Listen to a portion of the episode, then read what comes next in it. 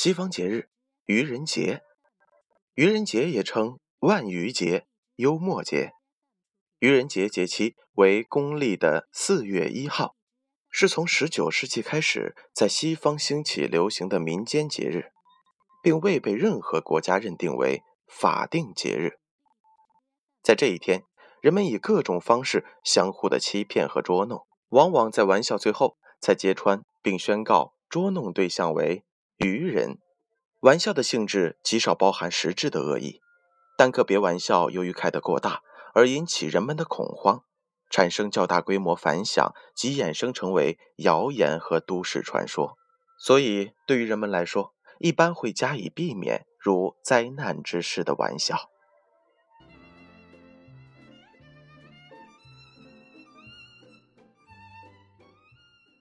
需要注意的是。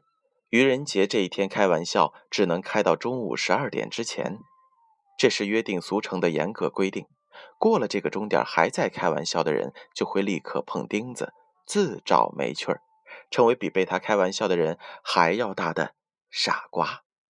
接下来我们来说一说愚人节的起源。每年的四月一日是西方的民间传统节日——愚人节，也称万愚节。对于它的起源，众说纷纭。一种说法认为，这一习俗源自印度的权礼节。该节规定，每年的三月三十一日的节日这一天，情侣之间相互愚弄欺骗，以换得娱乐。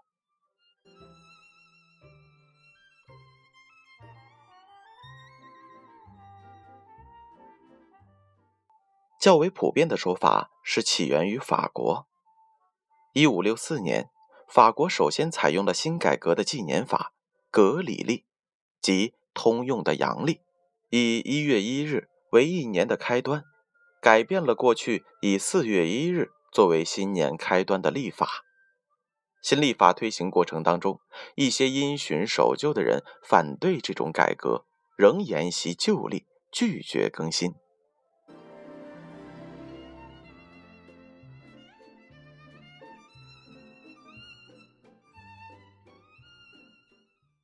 他们依旧在四月一日这一天相互送礼物，组织庆祝新年的活动。主张改革的人对这些守旧者的做法大加嘲弄。聪明滑稽的人在四月一日这一天给顽固派送了假礼物，邀请他们参加假庆祝会，并把这些受愚弄的人称之为“四月傻瓜”或者是“上钩之鱼”。之后。他们在这一天相互的愚弄，日久天长，便成为法国流行的一种风俗。该节日在18世纪流传到英国，后来又被英国早期移民带到了美国。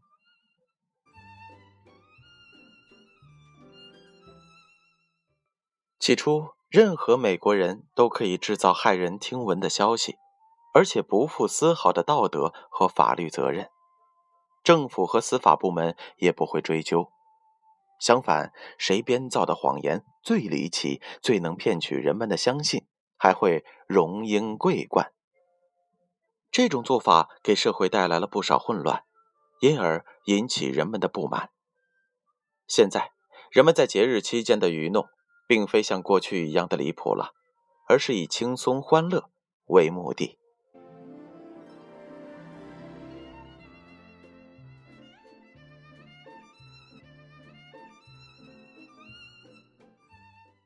愚人节这一天开玩笑，只能开到中午十二点之前，这是约定俗成的严格规矩。过了中午还找乐子的人，是一个比被他取笑的人更为大的傻瓜。过了钟点还开玩笑的人，会立刻碰钉子，自找没趣儿。有一首小诗是这样描述的：“愚人节已过十二点，你这个大傻瓜来晚了。”待到来年愚人节，你将是个最大的大笨蛋。好了，这就是愚人节的来历。接下来想一想，怎样去愚弄你的小伙伴吧。建勋叔叔祝大家愚人节快乐。